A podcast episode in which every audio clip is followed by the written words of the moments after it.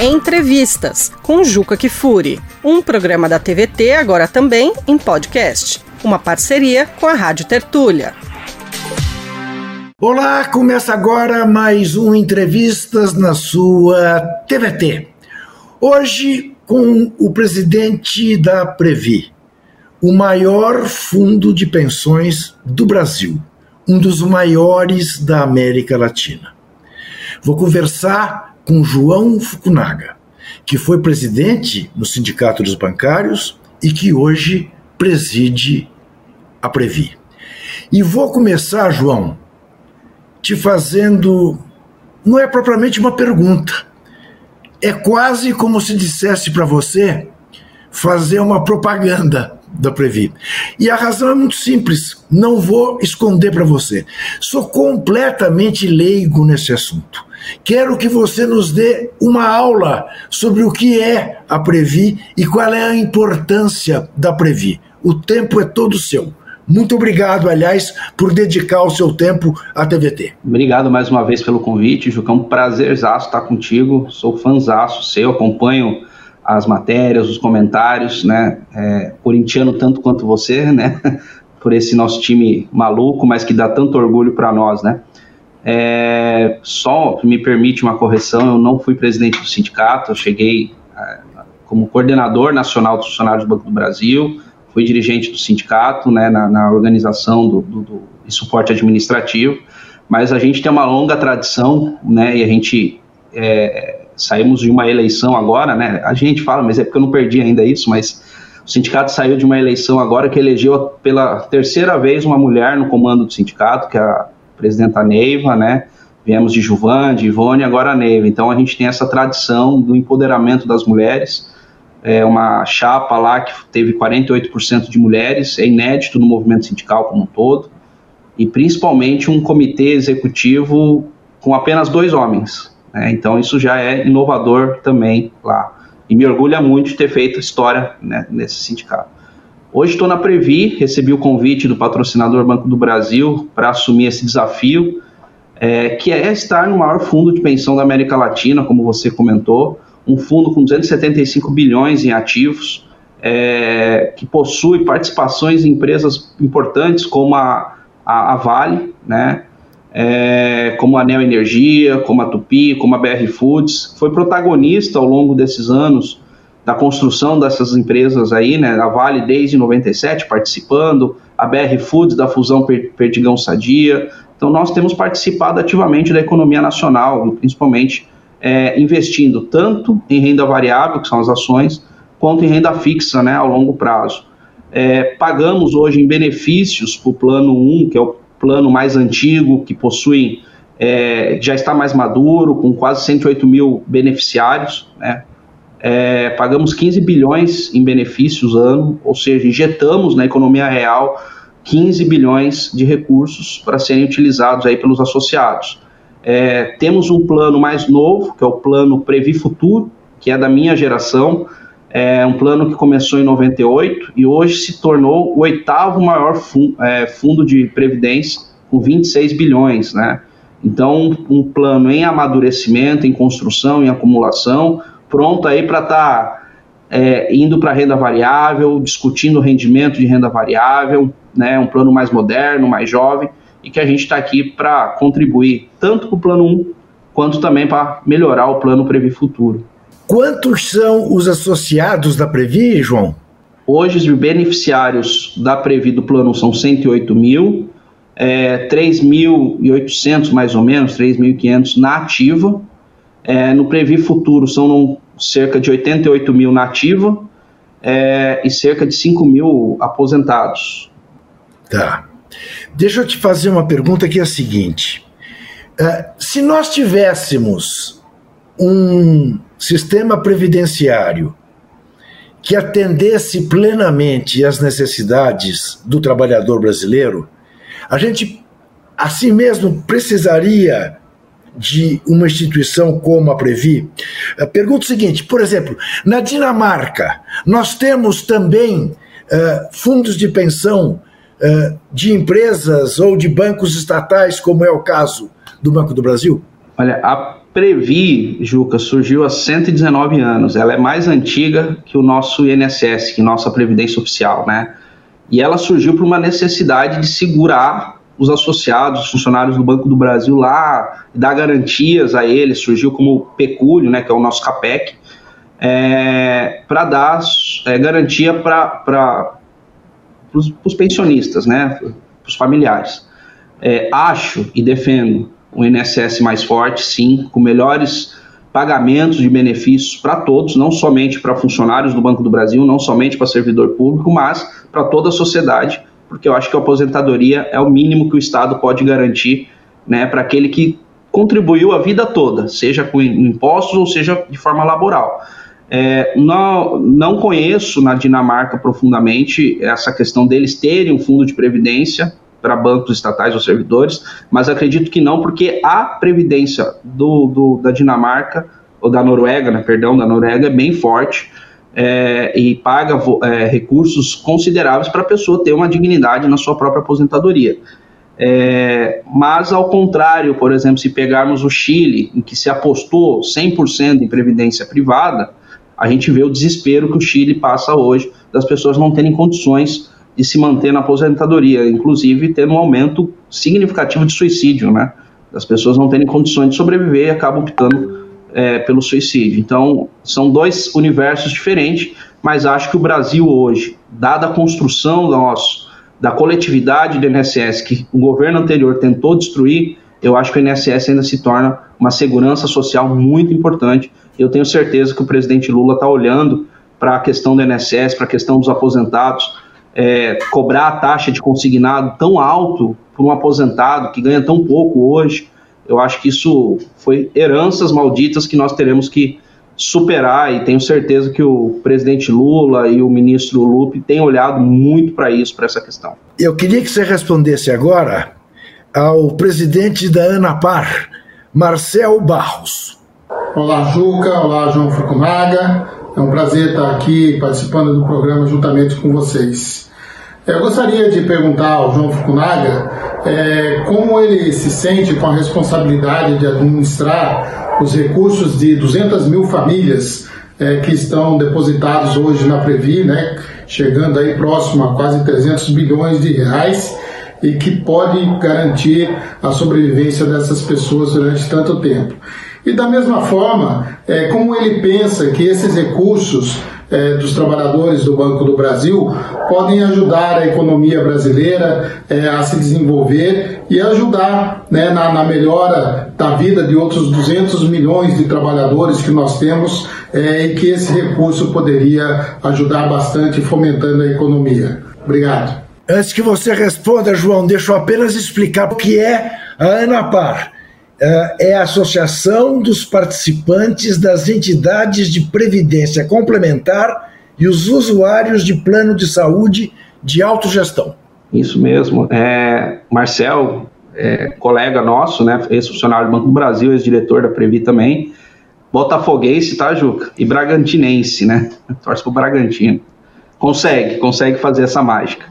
É... então, é nosso adversário hoje à noite, né? Na hora que essa hoje entrevista, noite, na hora que essa entrevista estiver indo para o ar, já terão jogado Botafogo e Corinthians e nós vamos torcer para quebrar a invencibilidade do Botafogo, não é isso, João? Com certeza, com certeza. Isso. E lamentar, ter que ligar para o Marcel para brincar com ele vai ser o maior prazer. Isso. Mas é, a responsabilidade é grande. Ah, é uma, uma responsabilidade, como próprio Marcel colocou, quase 300 bilhões que nós estamos administrando, mas uma coisa que o diretor Márcio, diretor de administração da Previ, eleito pelos funcionários, fala, é que a Previ é um pacto de gerações. Né? Então a gente teve pessoas lá atrás que garantiram o futuro das pessoas que estavam entrando né, e que confiaram na administração da Previ. Nós temos um corpo técnico muito preparado, muito sólido, que, que é associado da Previ também, ou seja, eles estão zelando pelo próprio bem. Então a gente consegue fazer uma gestão pactuando o futuro. Então hoje é a primeira vez que se tem um presidente do Previ Futuro. Antes vieram presidentes do Plano 1, mas é uma mudança geracional importante e a gente está olhando para a garantia da responsabilidade de pagamento de benefícios, que é a função, que é a existência da Previ, o pessoal do Plano 1. Por isso que, como estratégia de investimento, nós apostamos aí nessa. A, a gestão vem apostando muito em renda fixa, por óbvio, aproveitando dessa taxa de juros obscena que o país tem hoje, né? É, como qualquer investidor tem feito. Tá? Então, a gente apostou nisso para garantir o futuro de 2050, 2060, 2070. Mas nós não deixamos, e eu tenho colocado isso em diversas entrevistas que eu tenho dado, a crítica que nós fazemos a essa taxa de juros de 13,75. Eu acho que é papel importante de um grande player de investimento que olha a renda variável, que tem ações, que participa de ações, olhar pela saúde das empresas que nós participamos. E olhar a saúde das empresas é olhar o emprego digno dos trabalhadores, é olhar como esses trabalhadores estão nessas empresas e como a gente pode contribuir para essas empresas gerarem mais emprego. Nós temos aqui na Preview que a gente chama de ASGI, né? Ambiental, social, governança e integridade. Então nós levamos essas práticas para as empresas que nós temos participações, seja na Vale, seja na NEL, seja na BR Foods. E o que nós temos dialogado muito com, com os presidentes dessas empresas é quanto esses juros têm impactado a cadeia de serviços a empresas de alimentação. Posso pegar como exemplo a BR Foods. Pagar 16% de juros é, é, descapitaliza qualquer empresa. Ela tem que produzir muito, vender muito para suprir os juros e ainda trazer resultado. Né? E a gente vê como as ações de várias empresas têm despencado, têm, têm caído nesse universo. A especulação está em alta, a especulação em renda fixa está em alta, mas a gente sabe que a garantia do pleno emprego é o investimento em empresas, é investimento numa política de infraestrutura, é investimento de uma empresa de, de, de voltar a gerar emprego. E com uma taxa de juros de 13,75, que é meramente política, não é técnica, tá? Esse, esse valor, é, vem prejudicando o país e vem com viés extremamente ideológico. Então, quem achava que a autonomia do Banco Central era importante, nós estamos vendo que essa autonomia tem trazido um debate ideológico perverso para aquilo que a gente tem de potencial. Seja que ele cobrou muito tempo o governo de ter um arcabouço, né? E o governo apresentou um arcabouço robusto, sério, técnico, né? E mesmo assim a taxa de juros permaneceu. Então é, é, é realmente um debate mais ideológico por parte do, do presidente do Banco Central do que de fato da economia brasileira. Pois é, seria esta a pergunta que eu ia te fazer se a Previ gosta de juros altos, né? Porque, afinal de contas, está aí né, no mercado fazendo investimentos e você já deu esta resposta. Daí decorre uma outra pergunta. No que que a Previ se distingue na sua política de investimentos do chamado mercados financeiro? Nós não estamos olhando para as empresas a curto prazo. Nós somos investidores de longo prazo. E para sermos investidores de longo prazo, nós temos que estar atento à governança dessas empresas, às práticas ambientais delas e principalmente hoje, né, que se tornou muito importante dada a questão das americanas, do risco sacado, foi a questão da integridade dessas empresas. Então, a Previ, por ser investidor a longo prazo, nós estamos fazendo um redesenho da nossa participação nessas empresas. De que forma? Nós estamos é, procurando fazer uma política de aproximação dos conselhos de administração e de governança dessas empresas. Visto agora, nós conseguimos ter de novo dois assentos no conselho de administração da Vale coisa que a Previ havia perdido. Então nós estamos agora com dois conselheiros, eu e o Daniel Stiller. Daniel Stiller conseguimos elegê-lo presidente do conselho de administração, algo que a Previ acompanhou por muitos anos a Vale, e a gente tem experiência e know-how com a Vale, estamos desde o começo da privatização, ocupando o conselho de administração, estando na presidência. Então a gente volta agora nessa postura para a gente poder olhar para essas empresas, não como um lucro apenas para prever, como pagamento de dividendos, mas o quanto elas são fundamentais para o desenvolvimento social e econômico do país. Estou é, dando o exemplo da Vale, mas não é só a Vale, a gente tem olhado por todas as empresas que a gente tem participado. Então, a nossa contribuição é olhar para essas empresas para que ela continue gerando valor e principalmente valor para a sociedade. Ô, João, como é que, como é que esses, esses, uh, essas empresas, os presidentes dessas empresas né, para usar o termo moderno, os CEOs dessas empresas olham para alguém como você, quer dizer, que é um parceiro deles importante, é um investidor importante, mas com uma cabeça social que não é necessariamente a cabeça deles. Não estou dizendo que não haja na iniciativa privada quem tenha uma cabeça preocupada com o país como um todo e não apenas com a, o seu lucro no final do ano ou no final do mês. Mas como, como você é visto? Você é visto uh, mais como um sindicalista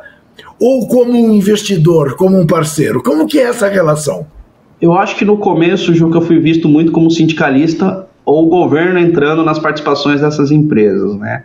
É, muito se vinculou na mídia em relação a isso, provocado por N associados aí dos funcionários, dos associados aposentados do, dos funcionários do Banco do Brasil. Mas assim, o que eu tenho percebido é que eles têm sido receptivos a essa discussão, até pelo tamanho e o nome que a Previ traz. Então, o respeito deles tem se refletido nessa posição que a Previ traz.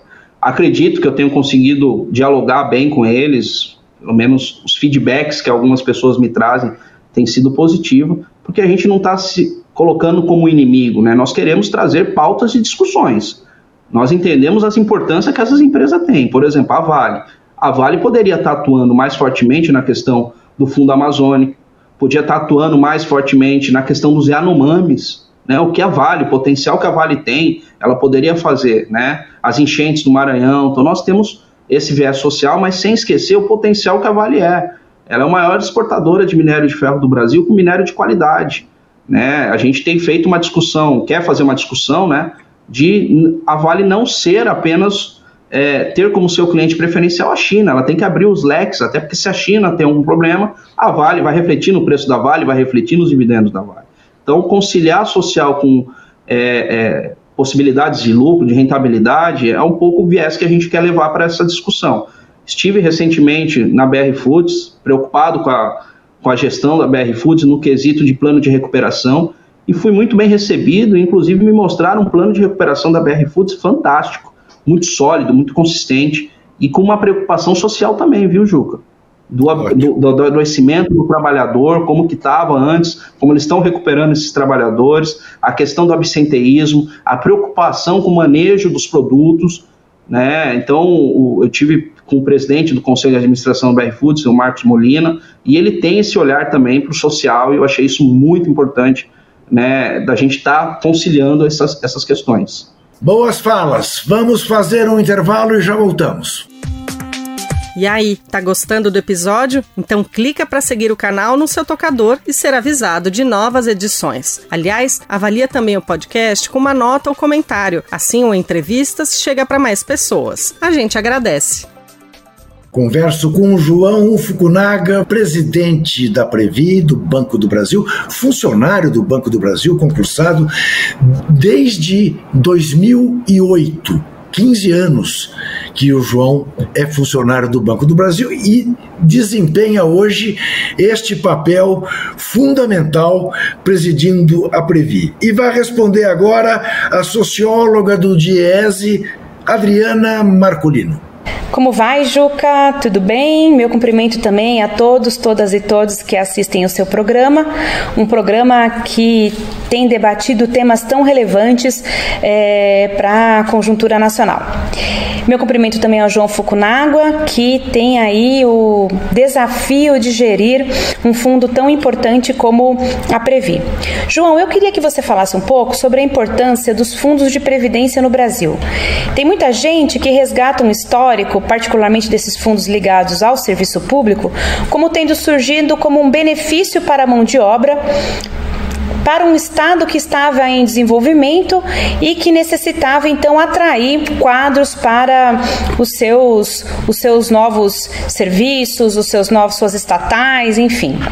É, no entanto, outro papel fundamental do fundo, dos fundos de é, previdência complementar é de se constituírem como uma poupança interna.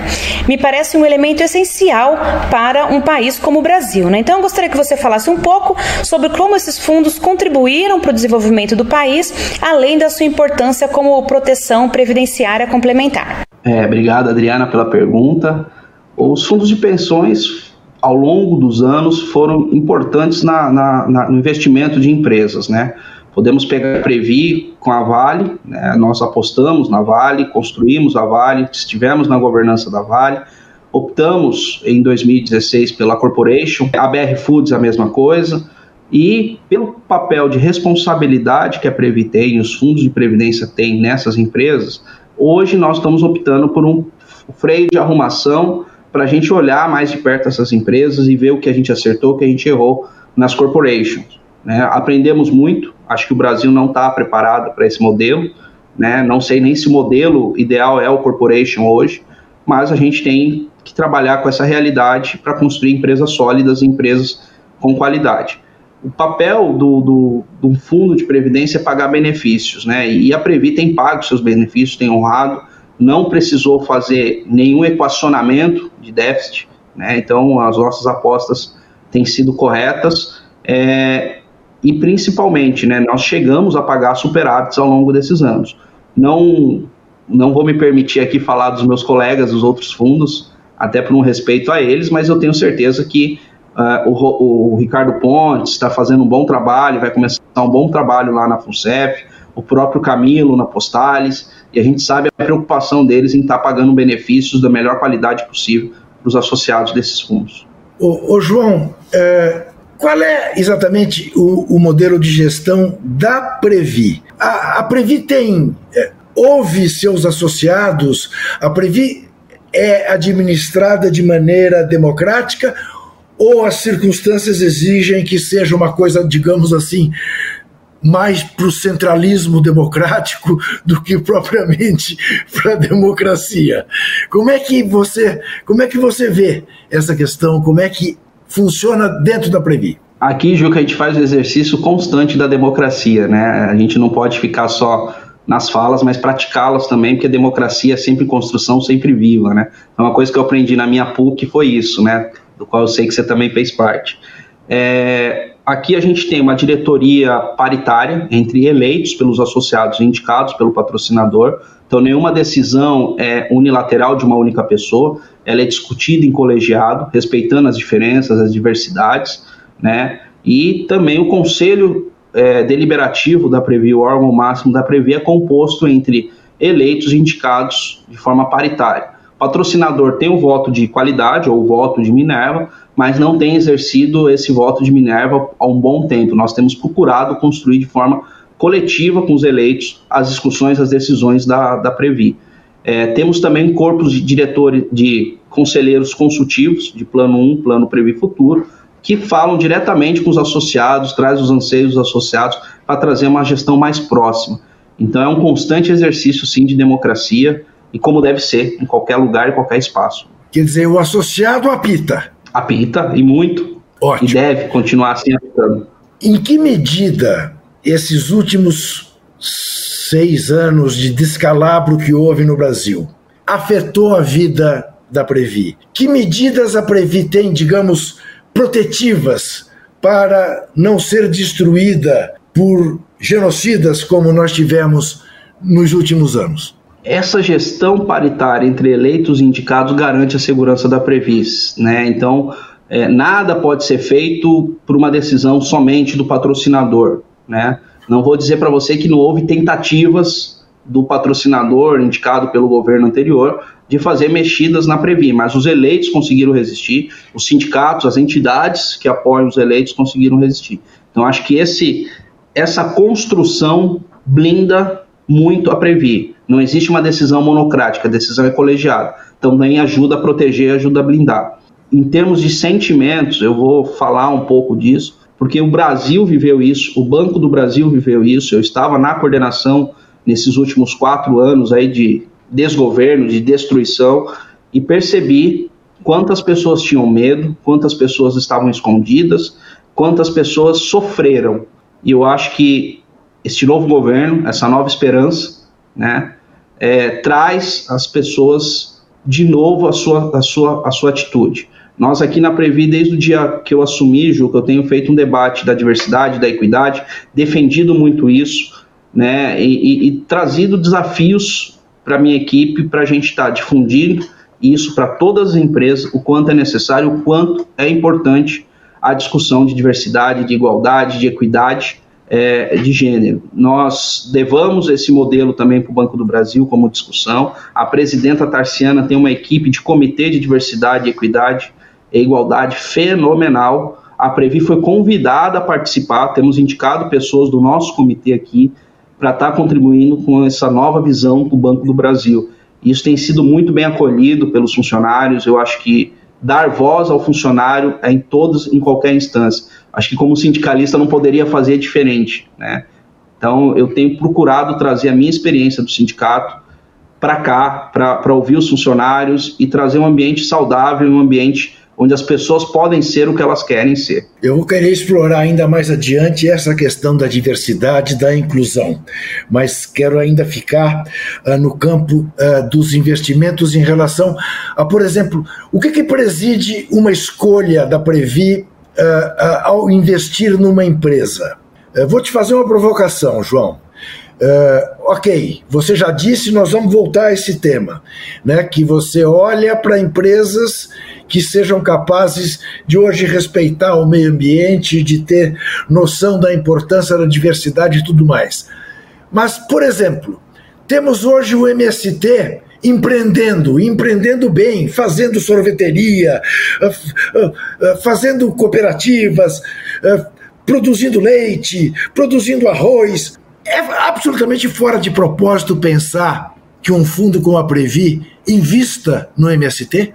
Não vejo nenhum problema, Juca. Eu acho que se traz risco e retorno, risco garantido e retorno é, investir no MST como investir num agronegócio, para mim não faz diferença nenhuma. Eu preferia, por uma questão ideológica, é, investir muito mais em agricultura familiar, que é o maior produtora, do que no agronegócio, que é exportador até porque eu estou gerando soluções internas para o país e não somente soluções externas com retirada de lucro. É, mas hoje a Previ não tem um fundo que olhe para agronegócio. Eu sei que o Banco do Brasil está estudando isso. Eu soube de um programa com o Ministério do Desenvolvimento Social que o Banco do Brasil abraçou, que é produzir um cartão de, de compra de alimentos dos pequenos agricultores para distribuir para uma associação que faz atendimento a moradores em situação de risco alimentar. Então, acho que esse é um programa muito importante e, com certeza, o banco tem condições de organizar estratégias para isso. E, se precisar da Previ, nós iremos sim discutir com a nossa equipe e nós estamos abertos a receber qualquer proposta. Só uma questão importante, assim, que minha equipe procurou me agradar na minha posse, e eu fiquei muito feliz, e a presidenta do Banco do Brasil também que veio na minha posse, foi que todos os produtos utilizados aqui na minha posse vieram do, do pessoal da agricultura familiar e do MST. Então, para mim, estar tá com eles é muito importante, sim, porque, como eu disse, estava dizendo isso para um CEO de uma empresa, hoje o MST é um dos maiores produtores de grãos orgânicos do país. Né? Então, não é qualquer coisa, é sim uma grande instituição que deve ser defendida, sim. João, não existe feijão tão bom como o feijão produzido pelo MST. Eu tenho, sou absolutamente freguês do armazém do MST. Não há um, um feijão nesse país que concorra com a qualidade do feijão do MST. Digo isso, não estou fazendo propaganda do MST, sou apenas sou, sou freguês disto, sou cliente disto. Uh, eu sei mais ou menos, sei mais ou menos não, eu sei a resposta que você vai me dar, mas uh, vou perguntar do mesmo jeito. Se eu quiser me associar à Previ, eu não posso, né? Não. Não sendo funcionário do Banco do Brasil. Não, não. sendo funcionário. A não ser que você tenha parente no banco, que aí a gente poderia ofertar o Previ Família, que é aberto até para cunhado. Né? Cunhado na Previ é parente aqui. Então, ah, é? se tiver algum familiar no Banco do Brasil, nessas condições, pode. Tá, tá vendo? Já abrimos uma porta. Eu, agora eu quero que você me fale do Banco do Brasil, afinal, você, durante 15 anos, foi funcionário dele. Ô João, porque eu acho que essa é uma questão que, tá, que, que não está bem resolvida no Brasil. O Banco do Brasil me atende tão bem, tão modernamente, como os grandes bancos que estão aí, o Itaú, o Bradesco, o, enfim, uh, os grandes bancos. Se eu for cliente do Banco do Brasil, eu terei um atendimento com a mesma qualidade? Sim, terá. É, hoje o banco ele atua muito forte na questão de trazer a experiência do consumidor, a experiência do cliente para atendê-lo melhor. O Banco do Brasil possui um dos maiores e dos melhores aplicativos de banco, né, internet banking, e também rede de agências espalhada para o país inteiro. Mas ele precisa sim olhar pelo seu papel público, né, Juca, que não é só segmentar a atuação dos clientes, mas atender a população que mais precisa. Hoje em dia, o Banco do Brasil e a Caixa Econômica Federal são os únicos locais em que a população carente pode ser atendida e consegue ser atendida e com certeza com dignidade. Tá? Não somente só para programas sociais, mas para pagamento de conta, tirar dúvidas. E, e, e, e eu sempre defendi esse papel do Banco do Brasil. Hoje a gente tem uma nova presidenta, um novo, vice, novo corpo de vice-presidentes que estão olhando para esse papel público, sim, até porque é uma cobrança que o governo federal faz né, como detentor das ações do Banco do Brasil. É, uma das coisas que eu dizia é que no último governo né, foram fechadas mais de 1.900 agências. E se a gente olhar os locais que foram fechados, são agências que atendiam populações que mais necessitavam. Posso pegar desde uma situação, uma, uma região remota, como Roraima Amapá, que se fechou a agência e a pessoa tem que se deslocar cinco horas para receber o seu salário, ou seja, ter um gasto, aquele salário que ela ganha por direito, ela vai gastar com transporte. Como eu posso olhar para São Paulo? Se eu for para Itaquera hoje, tem uma única agência do Banco do Brasil e filas quilométricas. Em compensação, a gente tem oito agências na Avenida Paulista, todas vazias. Né? Então, esse olhar o banco tem que voltar a ter. E eu acho que a presidenta Tarciana tem trabalhado muito, visitado várias regiões do país. A, a vice-presidenta Ana Cristina, que é de vice-presidente corporativa, tem visitado a agência sem se identificar, né? porque antigamente os vice-presidentes visitavam as agências do Banco do Brasil mas era feito um anúncio antes, as pessoas reformavam a agência, colocavam mais gente. Hoje não, hoje eles estão fazendo visita surpresa para realmente entender a situação do trabalhador e a situação do atendimento que o Banco do Brasil tem que prestar para a sociedade. Então acho que isso já é uma mudança de, de, de, olhar para o Banco do Brasil e de, de olhar o papel que o Banco do Brasil tem. Esse programa com o Ministério do Desenvolvimento Social acho que é fantástico. Volta a olhar para a agricultura familiar, que é uma, um dos maiores é, consumidores do Banco do Brasil, do Banco Público, né? Então volta a ter uma escala muito mais importante, não é somente no AgriShow, mas também no, no, na micro e pequena empresa, mas também na agricultura familiar. Você chegaria a dizer, João, que ser cliente do Banco do Brasil é uma opção política? Não, não só isso. Acho que o Banco do Brasil tem condições sim de ser um, e é um dos melhores bancos, dos maiores bancos. Eu, eu não tive Aí eu acho que é uma questão de opção ideológica. Eu nunca tive conta em banco privado, Juca. Eu sempre tive conta em banco público. Desde o antigo Banespa, quando eu comecei na PUC, que ela tinha a conta da PUC, né? depois virou o Santander, e depois o Banco do Brasil. Então eu sempre lidei com o banco público, mas eu sei que a condição é, do banco público de atender é, os seus clientes né? e, e, e gerar valor para eles. O banco tem uma, uma, tinha e vai voltar a ter, tenho certeza disso, um olhar não só para oferecer serviços bancários, mas para oferecer soluções que as pessoas possam, é, que as pessoas necessitam. E soluções passam desde a bancarização, desde a, a educação é, é, é bancária. Então, acho que o banco tem um papel fundamental para isso e o Banco do Brasil é referência sempre nessas discussões, assim como a Caixa. Então, sou defensor sim de banco público e mas eu acho que todo mundo pode ter conta em Banco do Brasil e, e, e, Caixa que serão bem atendidos. Nós vamos fazer mais um rápido intervalo e voltaremos em seguida. Quer produzir um podcast? Chama a Rádio Tertúlia, estúdio profissional e 20 anos de experiência na área. radiotertulia.com.br Converso com o presidente da Previ, converso com João Fukunaga, que agora responde a economista Maria Auxiliadora Alves da Silva. Olá, Juca. Olá, João. Inicialmente eu quero cumprimentar o Juca pelos excelentes programas que faz. O João por assumir cargo de tamanha relevância no setor de previdência complementar. Eu sou a Maria Auxiliadora, sou economista, bancária de São Paulo, assim como o João é, e assim, eu sou militante desse setor há mais de 20 anos. E ficamos sempre é, nos perguntando como é, sair da, do investimento em título público federal e podermos investir na produção, no setor de infraestrutura, alavancar os investimentos do país, já que administramos recursos de longo prazo, temos mais de um trilhão de reais investidos né? É óbvio que precisamos de garantias, né? Esse recurso é para garantir boas aposentadorias das pessoas que contribuem com os fundos a vida inteira. Evidentemente, temos que ter garantias.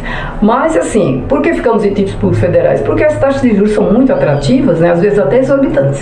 Então, como sair de um investimento com risco baixo, com taxa de juros muito elevada, é, para investir na produção.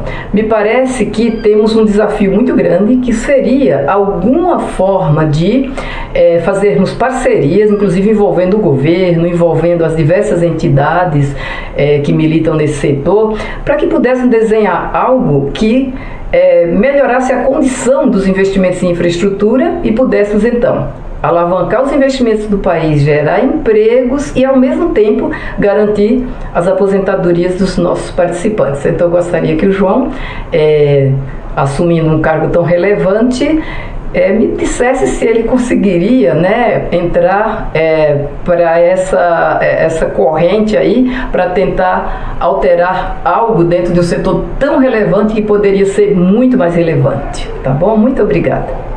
Eu acho que as empresas nos últimos anos foram muito demonizadas, né? Os investimentos foram muito demonizados aí por uma parcela é, da sociedade, principalmente por uma política de Estado, né, Juca? O governo anterior privilegiou os rentistas, né? E procurou privilegiar esses rentistas. Até tinha um rentista como ministro da Economia, né? Então, imagino que a gente viveu. Mas eu acho que as empresas do, do Brasil são sólidas.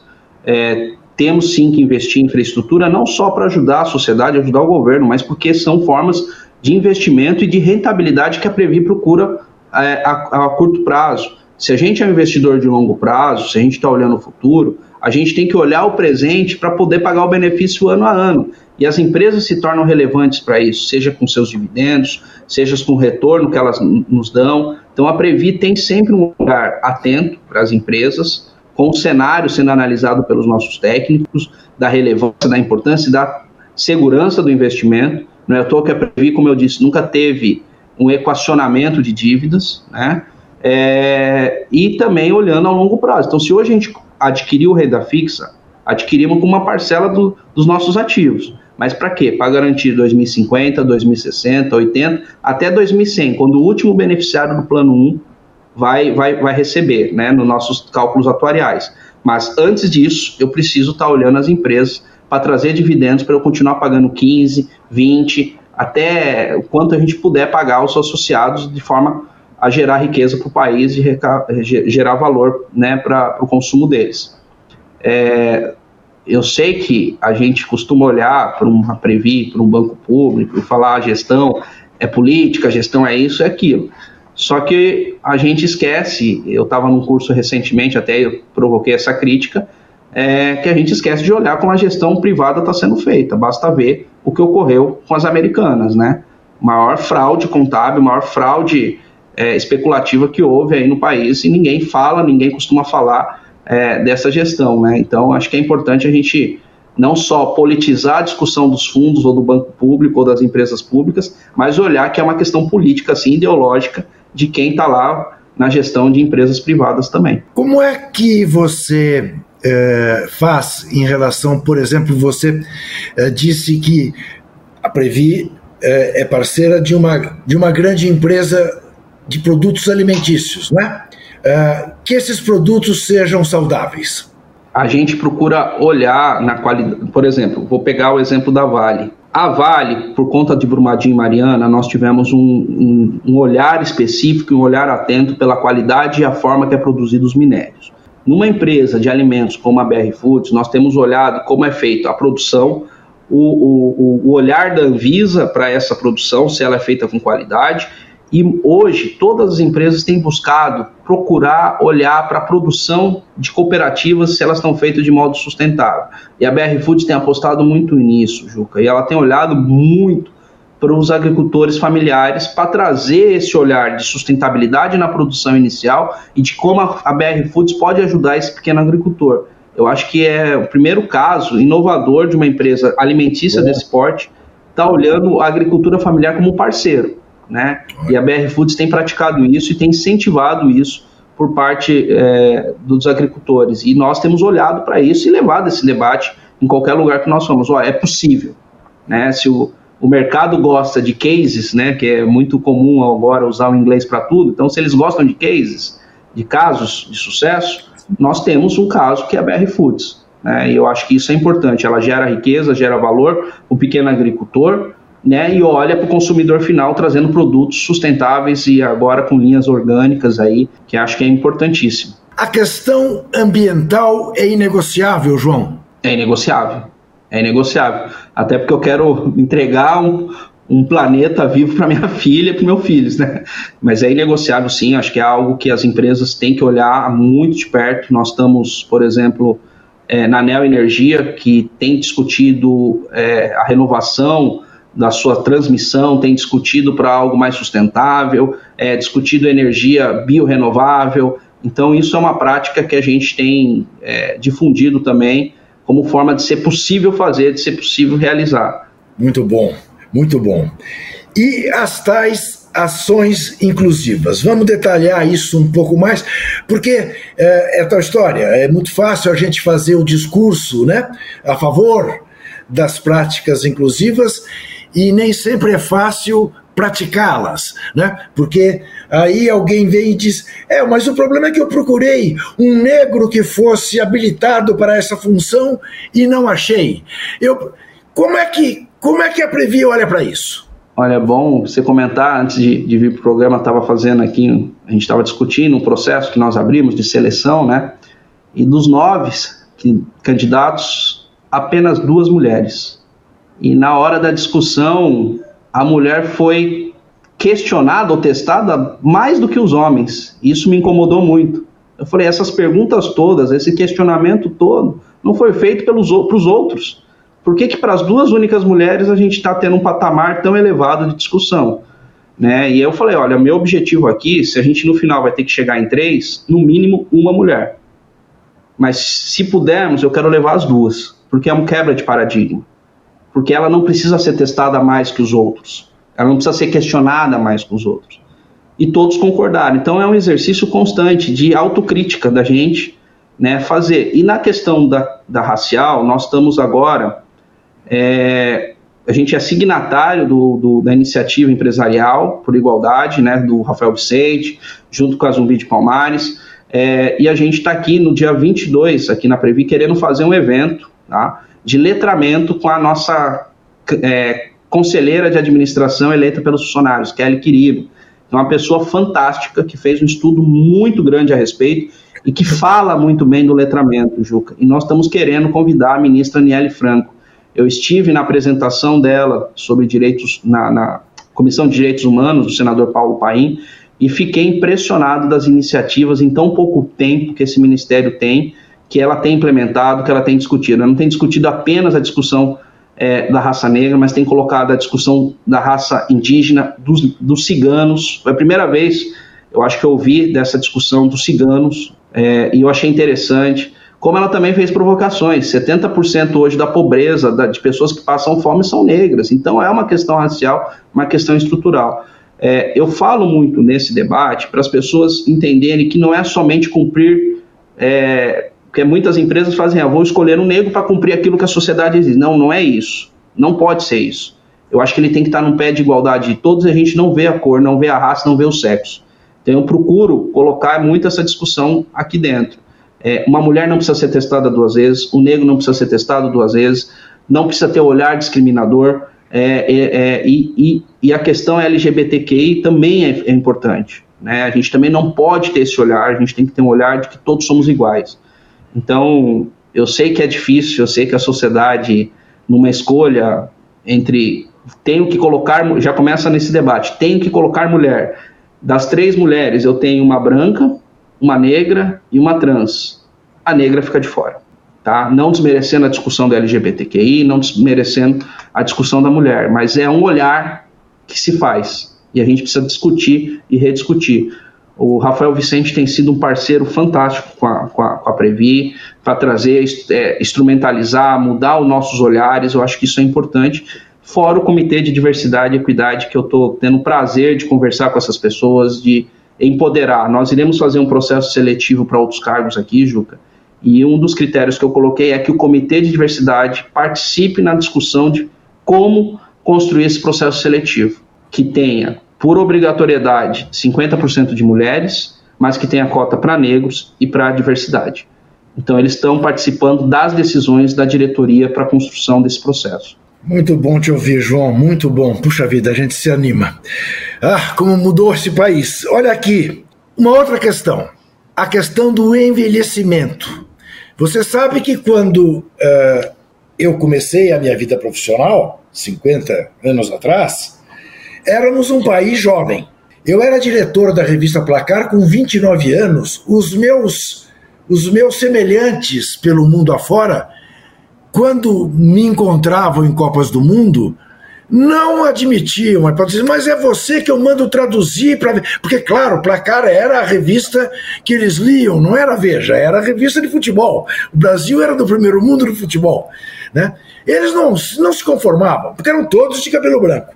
Hoje o Brasil é um país cada vez mais de cabelos brancos. Né? É você não, eu sim. E o mundo envelheceu. E a perspectiva é cada vez de viver mais tempo.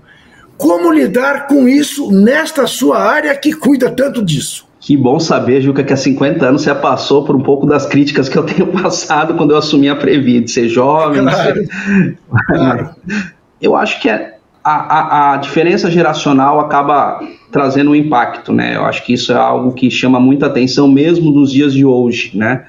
E tem um vídeo de, de um humorista que eu achei fantástico. Nós, dos 40 anos, somos jovens demais para uma geração e velhos demais para uma outra. Para minha filha, para o meu filho, eu sou velho demais, já, já, tô, já sou grunge, né? E para a geração mais velha, eu sou jovem demais. Então, nossa geração aqui está num, num, local que a gente não sabe o que, que a gente quer, né?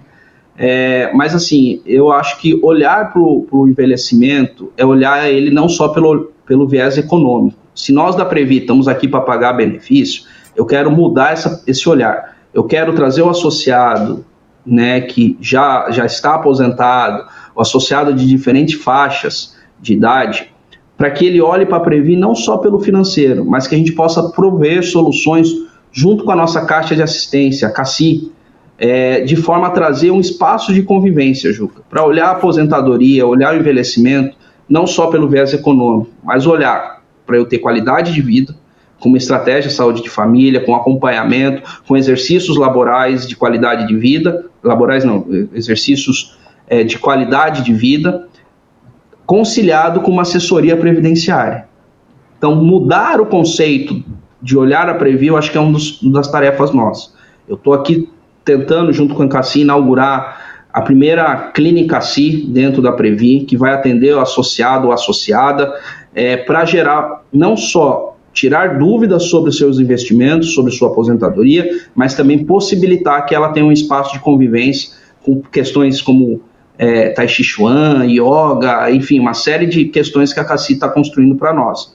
É, lembrando que a CACI é um plano de autogestão, né, formada pelos funcionários do Banco do Brasil e pelo patrocinador Banco do Brasil, e hoje os planos de autogestão para a faixa dos 50 anos para cima ocupam 80% do país hoje, né? Então, são faixas que os planos de privados, os planos de mercado não querem, né? Porque é onde está mais caro, onde vai ficar mais caro na lógica deles. Nós do, dos planos de autogestão, né? O presidente lá, o Claudio Side, tem que ter esse olhar para a gente poder trazer perenidade para nossa caixa, né? Para não não perdermos recursos, mas ao mesmo tempo dando qualidade de vida. Então, acho que trabalhar o envelhecimento é trabalhar o envelhecimento com qualidade de vida, com qualidade de saúde, está cada vez mais importante esse olhar, e a Previ está assessorando junto com a CACI. João, como derradeira pergunta por hoje, porque o nosso tempo está se esgotando. Você deve sentir a mesma sensação de alívio que eu sinto quando eu olho agora para o Banco do Brasil, para a Caixa Econômica Federal, para a Petrobras, e digo: bom, o risco da privatização está eliminado. Você chegou em algum momento a temer que esses malucos privatizassem o Banco do Brasil, não? Cheguei, cheguei, acho que como todos os funcionários. Quando trouxe o Rubem Novaes, que era o incentivador da, da, da, privatização do Banco do Brasil, e que tem aquela fatídica reunião em que se vazou os áudios, os vídeos, que depois o, se pediu por ordem judicial também, estava é, claro a intenção do antigo ministro da, da, da Economia, né, da privatização do Banco do Brasil, da Petrobras, fizeram isso com a Eletrobras de uma forma que eu esperava uma atuação da CVM, a CVM não atuou, né? Você ter 43% das ações de uma empresa e você ter direito a 10% de voto, acho que isso é algo inédito no mundo inteiro, né? Fere qualquer livro de administração, livro de economia, fere qualquer regra de investimento, né? É, é, que é o caso da Eletrobras. Então, a gente tem que mudar esse cenário para a Eletrobras, sim, é um ativo importante. O, Brasil é uma matriz energética, isso foi colocado o tempo todo por todos os governos, mas infelizmente o governo anterior, com compromissos outros, talvez com joias, preferiu privatizar a Eletrobras ao invés de é, é, fortalecer um ativo tão importante, né? E hoje o presidente da Petrobras, João Paulo Prats, tem olhado para a Petrobras também, voltando a, a, trazer investimento, voltando a produção de petróleo. Eu acho que a gente consegue voltar a ter o patamar de autossuficiência, sim. Precisamos mexer na cadeia, precisamos mudar a cadeia é, toda que foi destruída pro, pelo governo anterior. É, o Banco do Brasil voltar a olhar para o micro e pequena empresa que está sofrendo muito, sofrendo com essas taxas de juros, e são o que gera o emprego real né, na sociedade, é a micro, pequena empresa, é o comércio. Então, o Banco do Brasil voltando a olhar para eles, para gerar consumo, para gerar qualidade do crédito, para gerar um crédito mais barato, é importante, sem esquecer da Caixa Econômica Federal atuando com seus programas sociais, que é tão importante. Tem um amigo muito querido que fala: o Banco do Brasil da Avenida Paulista não é o Banco do Brasil da Amazônia, não é o Banco do Brasil da, de Rondônia, né? É, é porque muda né, a sociedade. A gente tem se a gente tem uma Avenida Paulista punjante, a gente tem outras regiões que necessitam da atuação dos bancos públicos e dos programas é sociais óbvio. deste governo, né? É óbvio. Então, é, é, como você disse, é alívio nosso como funcionário não ver o banco privatizado, mas eu acho que o maior alívio é ter um governo é democrático, povo. um governo é do isso. povo, né? Eu acho que isso é o mais importante. O alívio é do povo brasileiro. João Fukunaga, muitíssimo obrigado por esta aula já não sou tão leigo como era quando começamos essa conversa. Muito obrigado a você pelo seu tempo. Você que nos vê sabe que pode nos ver toda quinta-feira, às 9h15 da noite, no canal aberto da, da cidade de São Paulo, 44.1, na TVE da Bahia. Olha, no YouTube a qualquer hora, qualquer dia, quando você quiser. E que quinta-feira que vem estaremos de volta, 9h15 da noite. Lembrando, confiar e cobrar, sempre.